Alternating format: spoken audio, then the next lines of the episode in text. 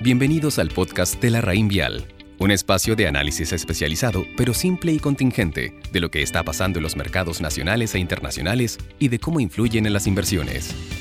Hola, buenos días. Mi nombre es Pablo Méndez, gerente de portafolio de inversión de la Raín Vial Estrategia, y en este audio les comentaré las conclusiones de nuestro último comité de inversiones. La discusión se centró en nuestras perspectivas y posicionamiento de los portafolios de cara a la segunda mitad del año.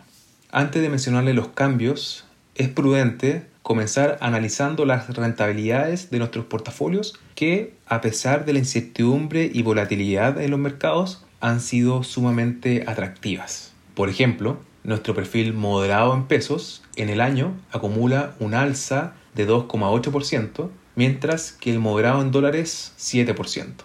La mayoría de nuestros portafolios se ubican sobre sus benchmarks comerciales. Es importante mencionar que los portafolios han ido de menos a más. En el caso de los en pesos, las pérdidas originadas por la subponderación en IPSA durante enero-febrero y la subponderación en el S&P 500 muy pronto fueron compensadas por el buen desempeño de Latinoamérica y seguido por Asia emergente. Además, ha aportado considerablemente nuestra subponderación en renta fija local. En relación con los portafolios en dólares, se constata un efecto similar la sobreponderación de Latinoamérica, Asia emergente y Europa más que compensan el desaporte de la subponderación en Estados Unidos. La foto del primer semestre es claramente favorable. No obstante, pensamos que es apropiado realizar ajustes en la estrategia, principalmente en los portafolios en pesos, considerando el devenir político.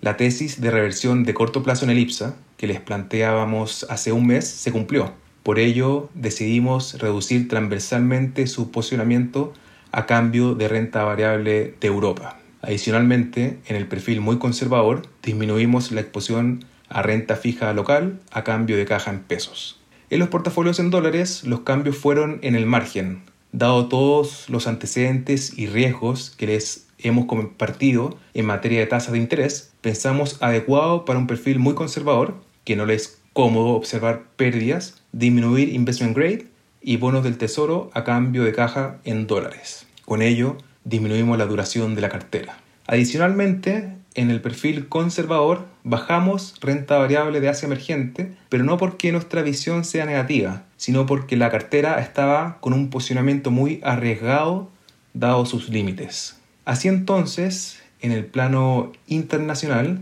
seguimos viendo señales favorables para la toma de riesgo, mientras que en Chile el desarrollo del acontecer sigue reafirmando la cautela sobre los activos locales y el sesgo a la depreciación del peso. Con los ajustes ya indicados, pensamos que los portafolios quedan bien posicionados de cara a los próximos meses. Que tengan una buena jornada.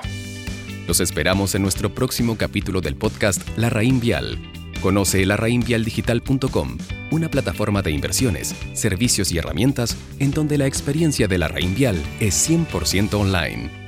Infórmese de las características esenciales de la inversión en estos fondos mutuos, las que se encuentran contenidas en sus reglamentos internos. La rentabilidad o ganancia obtenida en el pasado por estos fondos no garantiza que ésta se repita en el futuro. Los valores de las cuotas de los fondos mutuos son variables. La rentabilidad es fluctuante, por lo que nada garantiza que las rentabilidades pasadas se mantengan en el futuro.